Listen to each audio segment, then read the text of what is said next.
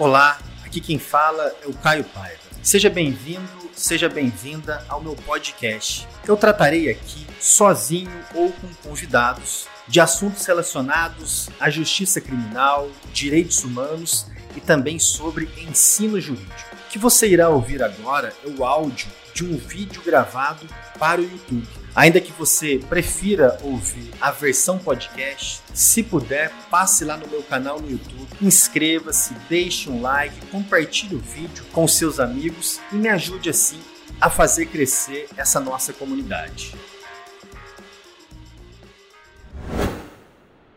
Seja bem-vindo, seja bem-vinda aqui ao meu canal. Se você ainda não se inscreveu, se inscreva no canal, ative para você receber as notificações de vídeos novos e durante o vídeo, se estiver gostando, deixe aqui o seu like. Ao final, se tiver qualquer tipo de dúvida, consideração, crítica, fique totalmente à vontade para colocar aqui nos comentários. O assunto que eu escolhi para tratar com vocês nessa aula é um dos assuntos mais importantes se não o assunto mais importante do processo penal, que diz respeito ao princípio da, da imparcialidade ou a garantia da imparcialidade. Nós trataremos aqui de pontos importantes envolvendo a imparcialidade no processo penal, alguns pontos normativos e, principalmente, a interpretação jurisprudencial não apenas nacional, não apenas do STF e do STJ, mas também de tribunais internacionais de direitos humanos a respeito da imparcialidade. Vamos iniciar destacando a previsão normativa da imparcialidade. Se vocês fizerem uma leitura atenta da nossa Constituição Federal, vocês identificarão que a garantia da imparcialidade não está prevista, pelo menos expressamente, na Constituição. Mas é claro que a garantia da imparcialidade pode sim ser extraída e decorre de vários preceitos relativos à magistratura. Embora não esteja prevista expressamente na Constituição, a garantia da imparcialidade encontra previsão expressa na Convenção Americana sobre Direitos Humanos. Tratado este do sistema interamericano, que, de acordo com o STF, está inserido numa posição normativa muito peculiar, e isso porque está abaixo da Constituição e acima de toda a legislação federal, ou seja, é compreendido como possuindo uma posição normativa de supralegalidade. A Convenção Americana, no seu artigo 8, parágrafo 1, estabelece que toda pessoa tem direito a ser ouvida com as devidas garantias e dentro de um prazo razoável por um juiz ou tribunal competente, independente e imparcial, estabelecido anteriormente pela lei na apuração de qualquer acusação formulada contra ela. Passamos, portanto, do primeiro tópico. Não há uma previsão expressa na nossa Constituição, mas há sim uma previsão expressa, por exemplo, na Convenção Americana sobre Direitos Humanos. Segundo ponto dessa nossa aula, uma introdução conceitual. Do que estamos falando quando falamos de imparcialidade no processo penal? Eu trouxe esse fragmento do julgamento do habeas corpus 164493. Relator para o acórdão, o ministro Gilmar Mendes, na segunda turma do STF, de março de 2021, que é o conhecido caso Lula, em que se discutiu e, ao final, se assentou a parcialidade do juiz Sérgio Moro para conduzir os processos penais contra o ex-presidente Lula. Eu extraí desse julgamento o seguinte trecho que serve aqui como uma introdução conceitual. Abro aspas, palavras do STF, aqui na voz do ministro Gilmar Mendes. A imparcialidade judicial é consagrada como uma das bases da garantia do devido processo legal.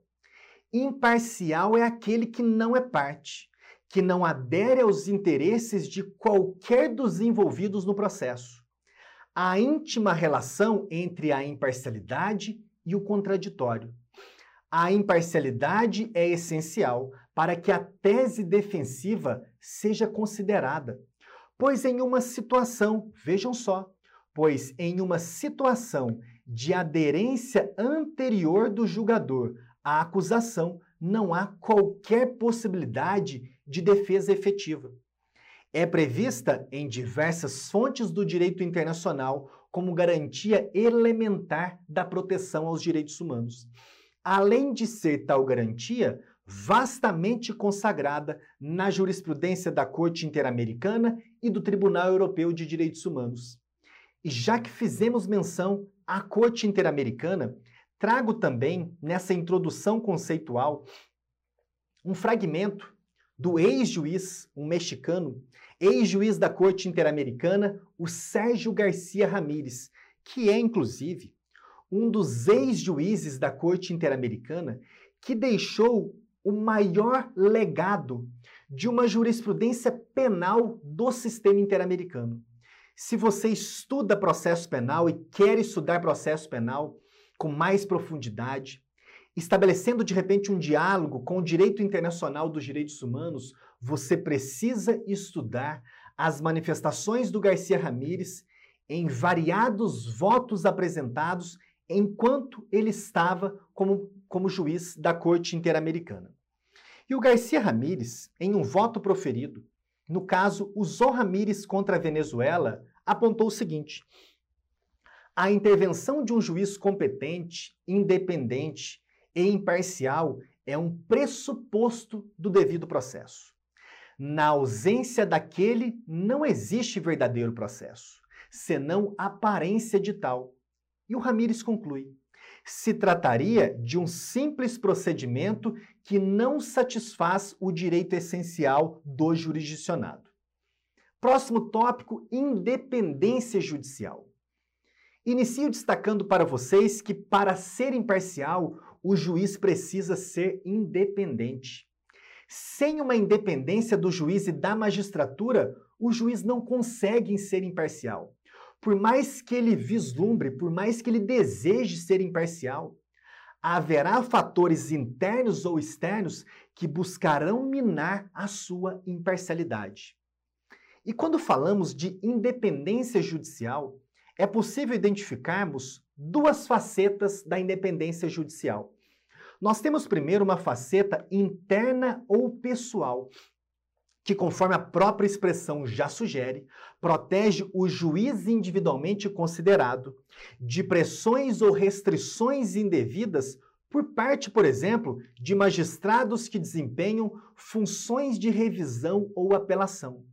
A independência interna ou pessoal protege, portanto, o juiz individualmente considerado.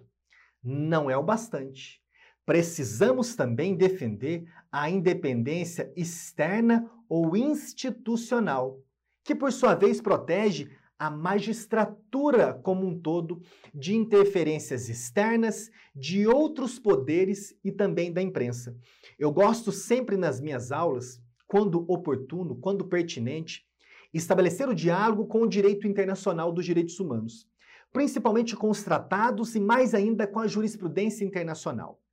Trouxe para vocês um brevíssimo fragmento de um voto conjunto apresentado pelos juízes Ventura Robles e MacGregor, Eduardo Ferrer MacGregor, no caso Norim Catrimã e outros contra o Chile, julgado pela Corte Interamericana. Sobre independência interna e externa, vejamos este fragmento que é muito didático. Quando o Estado se vê obrigado a proteger o poder judiciário como sistema, tende-se a garantir sua independência externa. Quando se encontra obrigado a oferecer proteção à pessoa do juiz específico, tende-se a garantir sua independência interna. E é claro é manifesto que as independências interna e externa caminham juntas e devem ser asseguradas conjuntamente. E a comunidade jurídica, de um modo geral, deve estar sempre atenta às ameaças implícitas ou mais explícitas à independência judicial.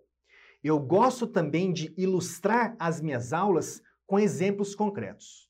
Eu não gosto de utilizar exemplo hipotético de Caio, Tício e Mévio, quando nós temos uma abundância de exemplos gravíssimos ocorrendo no nosso país nessa quadra da história. Um dos exemplos que me parece mais eloquente de ameaça à independência externa da magistratura, e quando se ameaça a independência externa da magistratura, é claro e consequentemente que a independência interna ou pessoal dos juízes também se vê atacada. Um dos exemplos que me parece mais eloquentes é uma ameaça feita pelo general Vilas Boas em abril de 2018, 3 de abril de 2018. Me lembro muito bem daquele dia.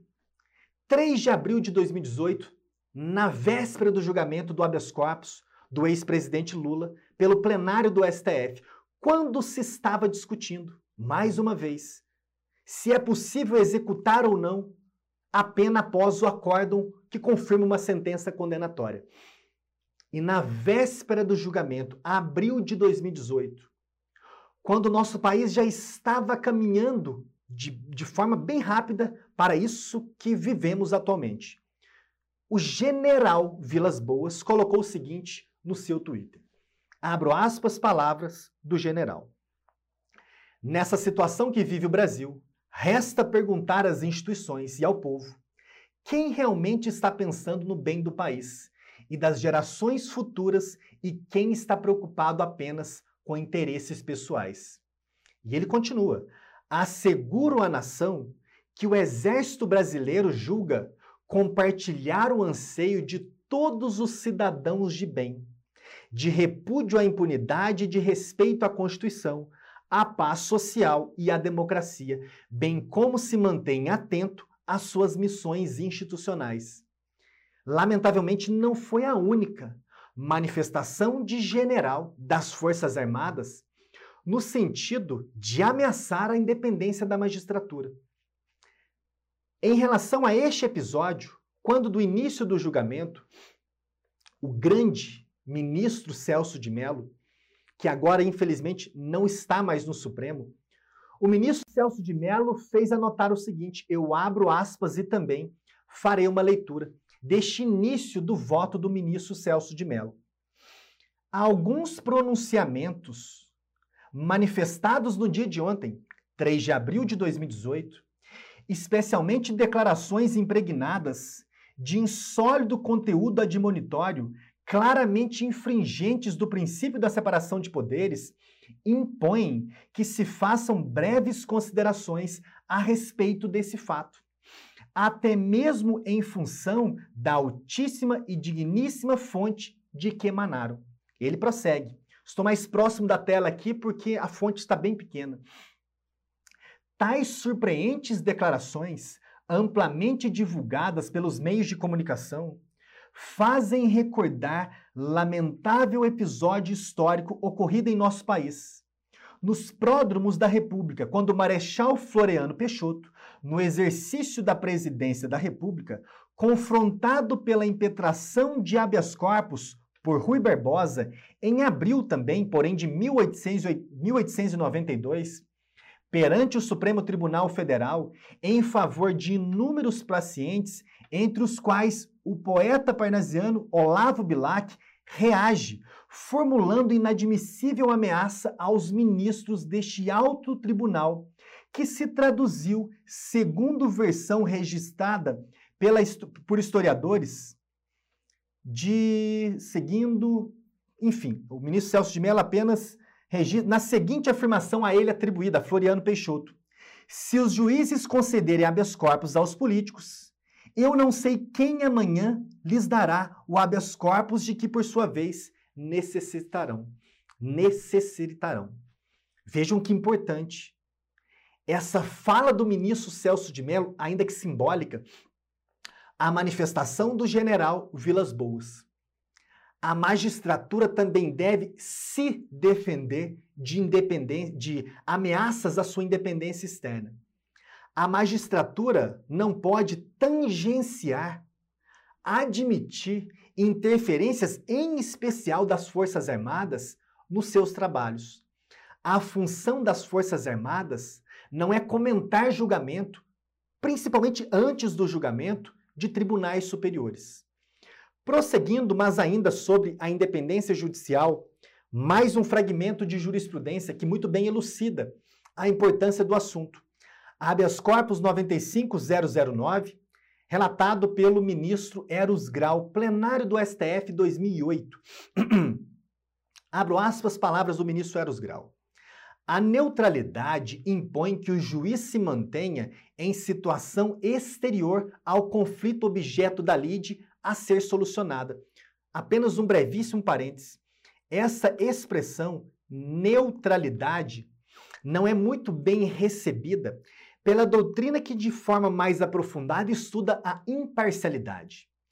Não se exige a neutralidade e é muito difícil se controlar a neutralidade. Ninguém é neutro. A imparcialidade, se nós conseguimos controlá-la por meio da motivação, por meio da fundamentação. Enfim, ministro Eros Grau prossegue. O juiz há de ser estranho ao conflito. A independência é expressão da atitude do juiz em face de influências provenientes do sistema e do governo. Permite-lhe tomar não apenas decisões contrárias a interesses do governo, quando exigem a Constituição e a lei, mas também impopulares, que a imprensa e a opinião pública não gostariam que fossem tomadas ou adotadas. A imparcialidade é a expressão da atitude do juiz em face de influências provenientes das partes no processos judiciais a ele submetidos. Significa julgar com ausência absoluta de prevenção a favor ou contra alguma das partes. Aqui nos colocamos sob a abrangência do princípio da impessoalidade que impõe a imparcialidade. Dando continuidade, chegamos ao tópico imparcialidade subjetiva e imparcialidade objetiva. Os tribunais internacionais de direitos humanos e também os demais órgãos do direito internacional dos direitos humanos, a Corte Interamericana, a Comissão Interamericana, os órgãos de tratado do sistema global, o Tribunal Europeu de Direitos Humanos, que possui uma extensa jurisprudência sobre a garantia da imparcialidade, eles dividem de forma muito didática a imparcialidade entre imparcialidade subjetiva e imparcialidade objetiva. Percebam que a imparcialidade subjetiva exige que o juiz se aproxime dos fatos do processo carecendo de qualquer preconceito ou parcialidade, o que é, claro, algo difícil de ser controlado, tanto que essa imparcialidade é presumida até prova em contrário. Percebam, a imparcialidade subjetiva é um estado de ânimo, é um estado interno do juiz. É quando o juiz afirma: eu sou imparcial. Não conseguimos entrar dentro da mente deste juiz, para identificar se ele é ou não parcial. Por outro lado, nós temos a importância da imparcialidade objetiva, que por sua vez consiste na aparência de imparcialidade não para o próprio juiz, mas sim para um observador razoável, de modo que o juiz deve oferecer as garantias suficientes que permitam eliminar toda dúvida que os jurisdicionados ou a comunidade possam ter a respeito da ausência de imparcialidade. Quando falamos de imparcialidade subjetiva e de imparcialidade objetiva, me parece oportuno sempre recordarmos do caso do ex-juiz Sérgio Moro, que você, gostando ou não gostando do Sérgio Moro, ele se tornou um paradigma de estudo da garantia da imparcialidade. Vejam só, se Sérgio Moro diz publicamente: Eu sou imparcial, não tenho comigo características ou manifestações antipetistas ou de ódio por um candidato, não tenho uma aderência política mais caminhando da direita para a extrema direita. Eu sou um juiz imparcial. Eu não tenho uma relação promíscua com a acusação. Eu sou imparcial. Essa imparcialidade, repito, ela é presumida porque é subjetiva. De outro lado, a imparcialidade objetiva é verificada tanto a partir da pessoa do réu, se ele se sente julgado por um juiz imparcial, mas também por um observador razoável. E daí passamos a verificar pontos objetivos. Sérgio Moro, após a derrota, a prisão de um candidato que eventualmente poderia vencer as eleições, aceita ser ministro da Justiça do presidente que ganhou as eleições, mas poderia ter perdido se Sérgio Moro não houvesse prendido o outro candidato.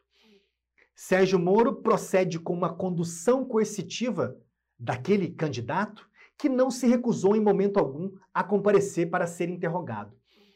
Sérgio Moro divulga fragmentos de conversa telefônica interceptada sem qualquer autorização legal expondo e criando uma crise política para um partido que eventualmente poderia, se não ganhar as eleições, mas pelo menos disputar as eleições em um ambiente menos contaminado por manifestações judiciais contrárias. Nestes aspectos objetivos, e ainda, Sérgio Moro, investigações revelam que mantinha uma relação, no mínimo, promíscua com um representante do Ministério Público Federal, trocando várias mensagens, cobrando operações, dando dicas e orientações sobre arrola ou não uma testemunha, faz isso ou faz aquilo, para um observador razoável. Quem é fã de Sérgio Moro, respeito um direito seu, não é o meu caso. Não é um observador razoável. Esses fatores objetivos conduzem à parcialidade que foi justamente o entendimento alcançado não só pelo Supremo Tribunal Federal, mas também pelo Comitê de Direitos Humanos da ONU, quando, em 2022, condenou o Estado brasileiro. Perfeito? Vamos seguindo. Ainda sobre imparcialidade subjetiva e objetiva, nós temos aqui a chamada teoria da aparência geral de imparcialidade. E eu trouxe um fragmento da doutrina do professor Gustavo Badaró, Professor Badaró coloca o seguinte: para que a função jurisdicional seja legitimamente exercida, não basta que o magistrado seja subjetivamente imparcial, mas é necessário também que a sociedade acredite que o julgamento se deu perante um juiz imparcial. Vejam que importante esse trecho final do professor Gustavo Badaró.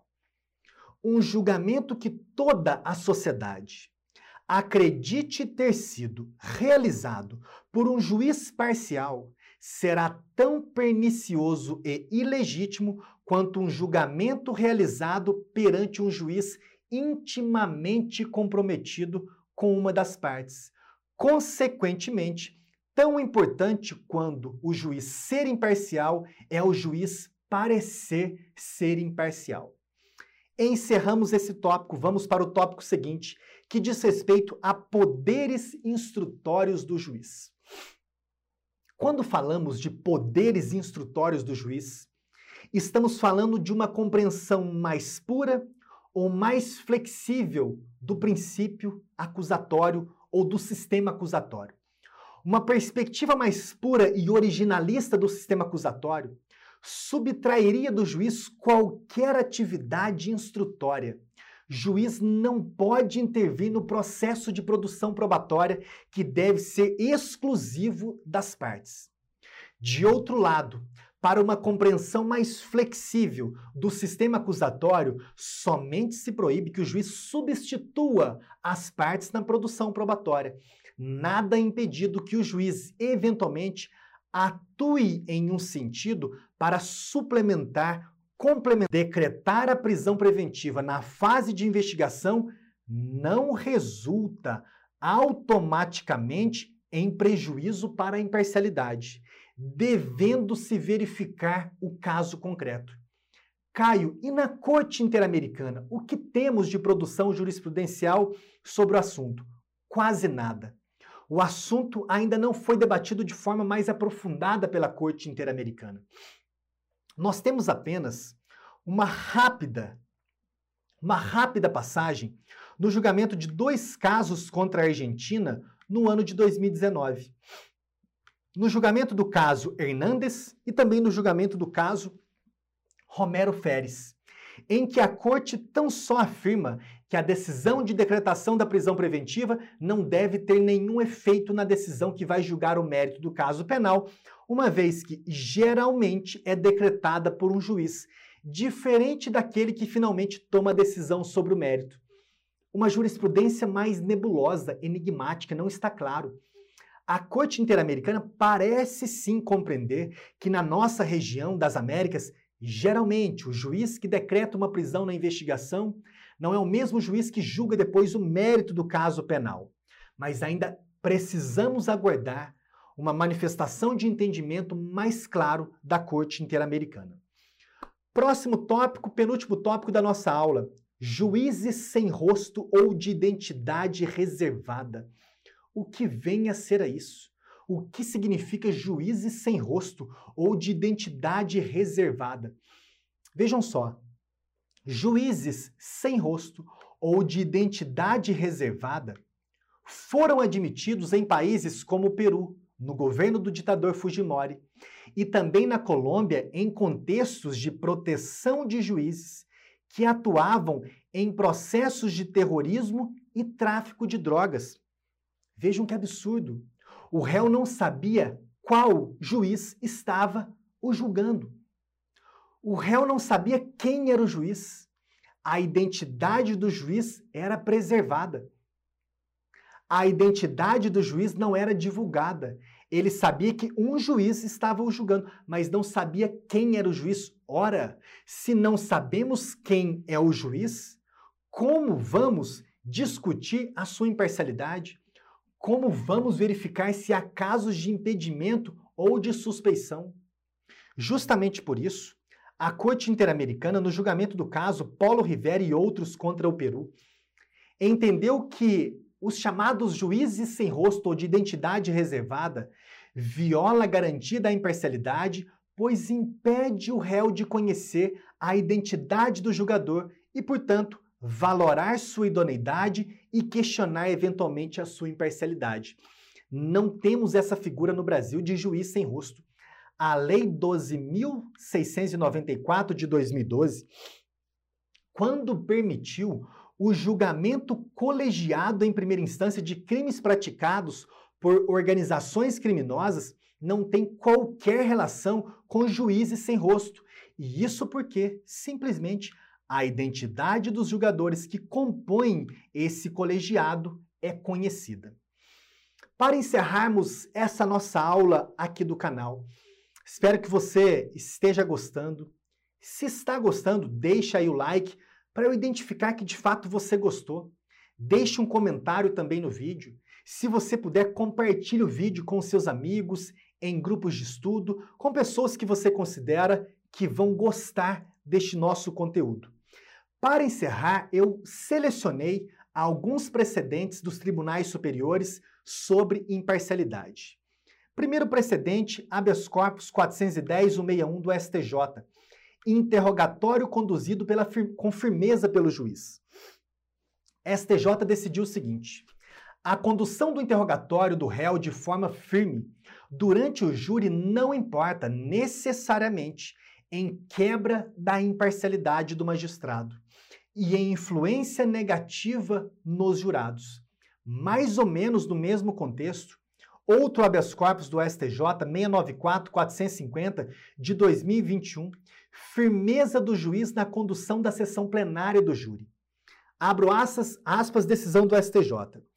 Esta Corte Superior já se manifestou no sentido de que a firmeza do magistrado presidente na condução do julgamento, assim como no caso em exame, não acarreta necessariamente a quebra da imparcialidade dos jurados, somente sendo possível a anulação do julgamento se o prejuízo à acusação ou à defesa for isento de dúvidas nos termos do artigo 563 do Código de Processo Penal.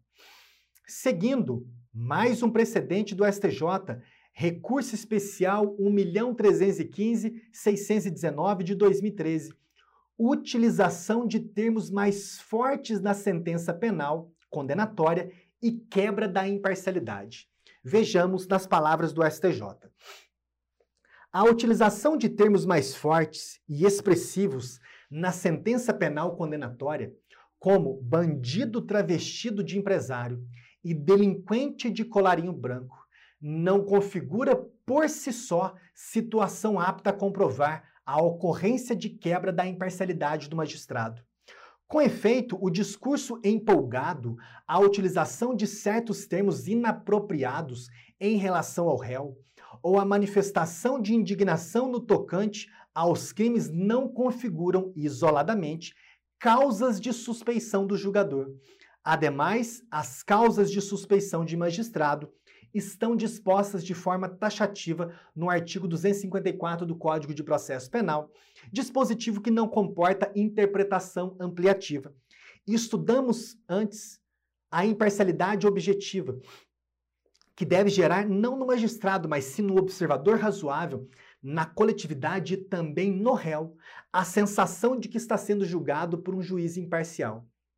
Será que transmite ao réu imparcialidade um juiz que a ele se refere como bandido travestido de empresário, delinquente de colarinho branco, eu tenho dúvidas sobre o acerto dessa decisão do STJ.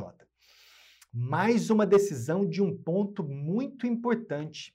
Imparcialidade do juiz que remete os autos à autoridade policial para apurar eventual prática de crime. Precedente do STJ no agravo regimental no habeas corpus 564575. Palavras do STJ. O rol de causas de impedimento do julgador é taxativo, sendo inviável a criação pela via da interpretação. Nesse contexto, a simples remessa dos autos pelo juiz, a autoridade policial para que se apure eventual prática delitiva, cujos indícios surgiram no bojo de procedimento judicial, não macula sua imparcialidade para o julgamento da ação penal decorrente. Ao assim agir, o magistrado cumpre com seu regular dever de informar possíveis práticas ilícitas, sem expressar antecipado juízo de valor, ficando a cargo dos órgãos competentes a averiguação dos fatos. Num exemplo hipotético, portanto, de que o juiz, manuseando o processo, identifica que uma das partes, ou um terceiro interveniente, fez juntar ao processo um documento falso, crime de uso de documento falso ou de falsificação de documento público ou privado. O juiz, tomando contato com aquele documento ilícito, remete os autos ao Ministério Público ou à autoridade policial para investigar aquele fato criminoso. Ele estará suspeito ou impedido de julgar eventual ação penal decorrente daquele fato criminoso? Para o STJ, a resposta é negativa. Ele pode sim julgar o caso penal. Configuração da suspeição de amizade íntima. Decisão do STJ no agravo regimental, no habeas corpus 533831, que tratou de uma arguição de suspeição pela defesa do ex-presidente Lula em relação a um desembargador do Tribunal Regional Federal da Quarta Região com o ex-juiz Sérgio Moro. Vejamos a decisão do STJ. A amizade íntima, destacada no artigo 254, inciso 1 do CPP, é a intensa convivência, familiaridade e intimidade, a estreita proximidade, o profundo vínculo de bem-querença, Desse modo, a mera simpatia ou admiração e respeito profissional e intelectual, indicados em dedicatórias de obras acadêmicas existentes entre o desembargador federal João Pedro Gebran Neto, a autoridade é septa, e o ex-juiz Sérgio Fernando Moro não preenchem a hipótese de suspeição apontada. Não se verifica na atuação jurisdicional da autoridade excepta conduta ou decisão que aponte a existência de imparcialidade ou indisposição no tratamento conferido ao agravante e ao processamento das ações, dos recursos e dos incidentes em que ele figure ou haja figurado como parte processual ou interessado. Último precedente para destacarmos e encerrarmos essa nossa aula. Reconhecimento da parcialidade de desembargador que se referiu ao réu como animal. Decisão recente do STJ de abril de 2022, no habeas corpus 718.525. Abro aspas. Ofende a garantia da imparcialidade a manifestação de desembargador que, no julgamento da apelação do réu, por crime de estupro de vulnerável, a ele se refere como um animal. Na parte em que trata das garantias judiciais, a Convenção Americana estabelece, já fizemos a leitura desse dispositivo no início da aula, concessão do habeas corpus, declaração de nulidade do julgamento, do recurso de apelação pelo tribunal na origem, imposição de realização de novo julgamento, a tempo e modo, sem a participação do revisor do julgamento de 21 de março de 2019, cuja parcialidade fica reconhecida. Encerramos aqui essa nossa aula deste meu canal. Aqui tratarei de assuntos como justiça criminal, direitos humanos e também ensino jurídico. Para mim é muito importante perceber a correspondência e também o feedback de vocês. Eventualmente teremos aulas mais extensas, que talvez não estejam tão em conformidade com o que muitos esperam de conteúdos consumidos em redes sociais. Mas eu peço-lhes a atenção e peço-lhes também a consideração para que possamos aqui estudarmos em conjunto eventualmente por vídeos mais rápidos e também em alguns momentos com vídeos mais extensos como este.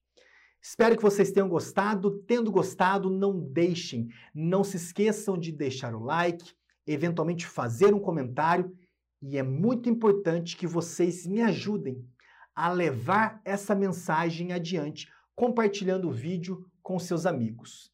Um abraço, bons estudos e até a nossa próxima aula.